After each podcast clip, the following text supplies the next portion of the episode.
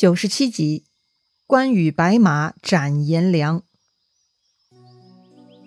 上一回咱们说到，曹操袁绍会战白马，没想到袁绍先锋颜良啊是异常勇猛，曹操连派三将，宋宪、魏续呢直接被杀了，徐晃也败下阵来，不是颜良对手。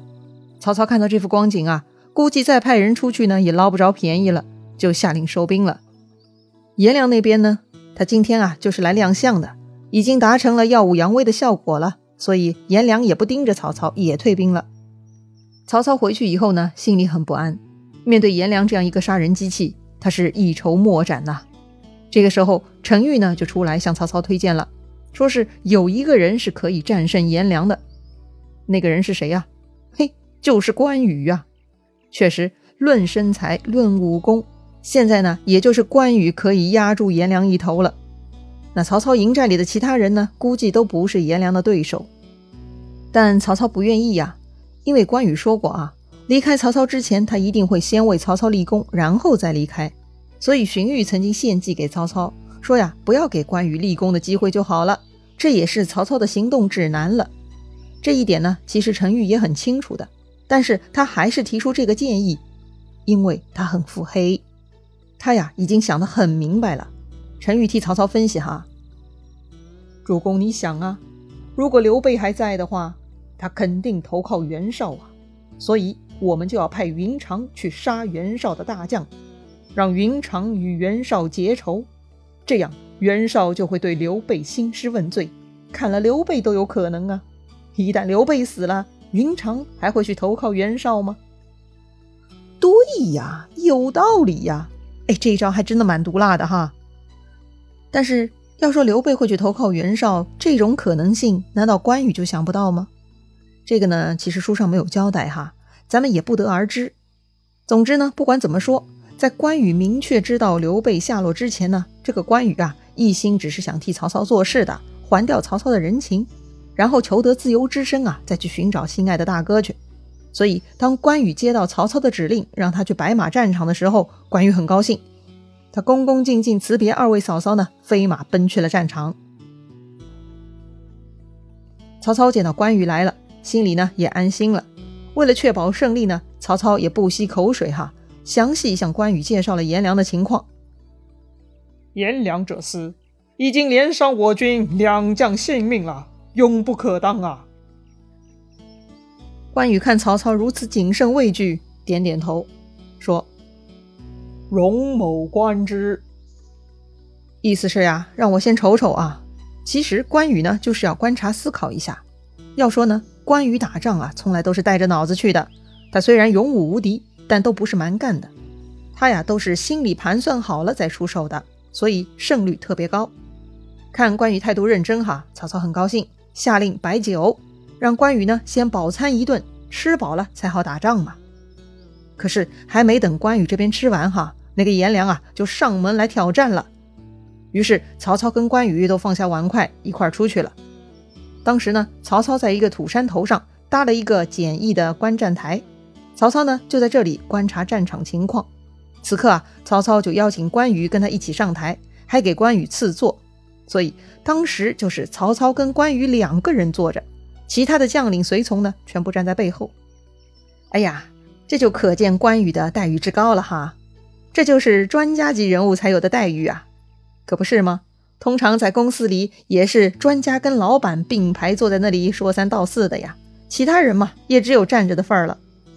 言归正传，这时候啊，他们看到山下颜良的军阵，那是旗帜鲜明，枪刀凌厉，军容严整而有威严，那是非常神气呀。曹操就对关羽说了啊，这河北人马呀。果然是如此雄壮啊！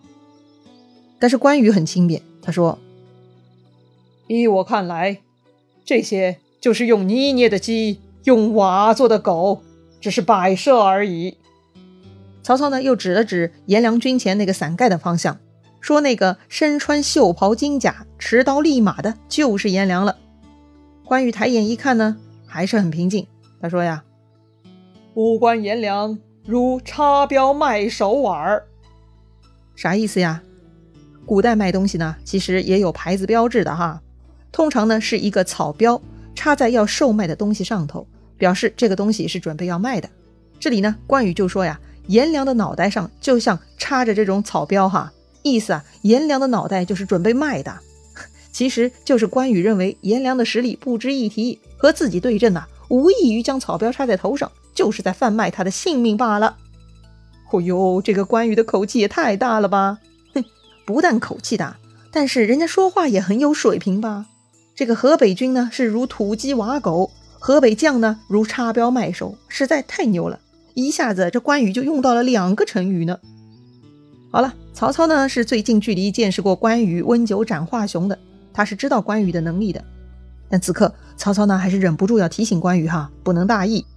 关羽呢就站起身子对曹操说了：“某虽不才，愿去万军中取其首级来献丞相。”此时啊，张辽就在旁边，张辽就站出来说了：“军中无戏言，云长不可以瞎说呀。”张辽这么说呢，其实也是在激关羽，提醒关羽啊要言出必行。哼，那还用说吗？关羽什么人呐？是吹水的吗？开玩笑！关羽说完呢，他就提刀上马，直接冲向河北军阵了。当时的场面是非常壮观。这个颜良啊，并不是站在最前面的，颜良的前方呢还有自家的队列，而关羽要杀颜良呢，必须要穿过队列。怎么穿呢？河北兵会自动让路吗？当然不会喽。关羽是一路挥舞大刀砍进去的。书上说呀。河北军如拨开浪裂，关公尽奔颜良。意思就是啊，这个关羽冲开一个口子，把这个河北军阵给撕开了，就像分开了波浪一样哈。也可以想象成呢一条拉链被拉开的样子。总之啊，这个关羽呢是径直冲到了颜良面前。颜良呢他已经看到曹军这边冲过来一个人哈，嘿，想着这人胆子不小啊，居然单枪匹马就冲到自己阵中来了。颜良啊，正想看看清楚到底来者何人，没想到这个人骑的马速度飞快，突然就已经飞到自己眼前了。颜良还没来得及开口问话呢，那个人居然已经举起大刀向自己砍过来了。颜良真的是措手不及呀，太莫名了。在自己小弟们的拥护下，这怎么都无法想象敌人居然冲到自己眼前了，连提刀反抗的时间都没留给自己。关羽第一刀砍落颜良，紧接着第二刀就剁下了颜良的人头。旁边颜良的部下都吓傻了，这个敌人太恐怖了，身手矫健，一气呵成，就像天兵天将一样。大家呀都傻乎乎的看着关羽。关羽呢，他麻溜的捡起颜良的人头啊，拴在这个赤兔马的脖子上，迅速他又走人了。还真的就像他自己说的哈，颜良是插标卖首。所以关羽这就来提货了，他连钱都不用付。哦，太恐怖了！其实啊，颜良这次的失败啊，很大程度在于他的轻敌和迂腐。第一，他没有想到关羽的速度能这么快；第二呢，他觉得呀，有头有脸的敌人呢，都应该上来先报上姓名，或者呢相互骂上几句。他没想到关羽不走寻常路，导致颜良的闪败。而关羽呢，他是聪明人啊。要说呀，跟颜良死战，关羽呢也是有胜算的，但是那样太累太费劲了，远不如现在这种取巧来的效率高。当年关羽一声不吭取了华雄的脑袋，如今呢也算故伎重演哈。再加上他现在骑的是赤兔马，那比从前更加有力了呀，所以把这个颜良杀的是莫名其妙，搞得颜良到死都不知道自己死在谁的手里。那再说颜良的军队哈。突然间，有人冲入阵中，杀掉自家威猛无敌的主将，所有人都慌了，群龙无首啊，那是不战自乱。于是曹军趁势攻击，杀伤无数，还缴获了很多颜良军队的马匹器械。曹军啊，是满载而归呀。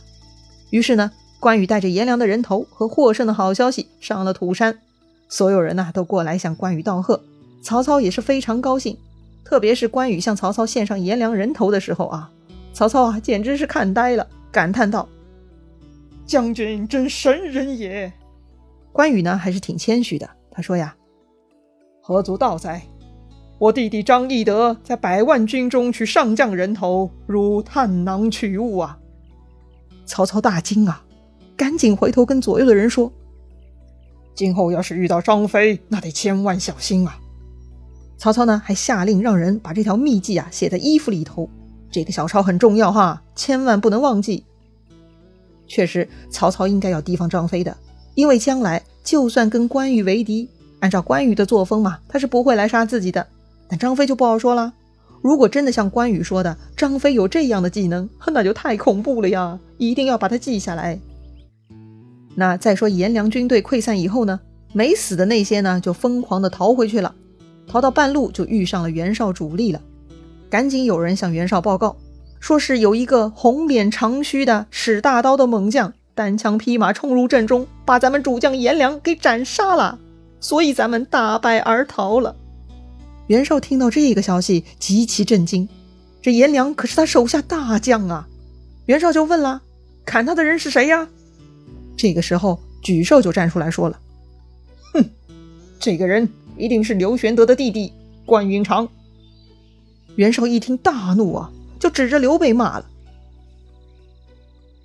你弟弟居然斩我爱将，你肯定是同谋，留你何用？来人呐，把这个刘备拖下去砍了！”为我爱将报仇？不是吧？说砍就砍呐！要说刘备刚来的时候还是袁绍的座上宾呢，这会儿就要成为阶下囚了。如果刘备被袁绍杀了，那不是完全按照陈玉的剧本来演了吗？果然，陈玉他们都很了解袁绍和他的谋士啊。那刘备真的被袁绍砍了吗？后面的故事又怎样了呢？咱们下回再聊。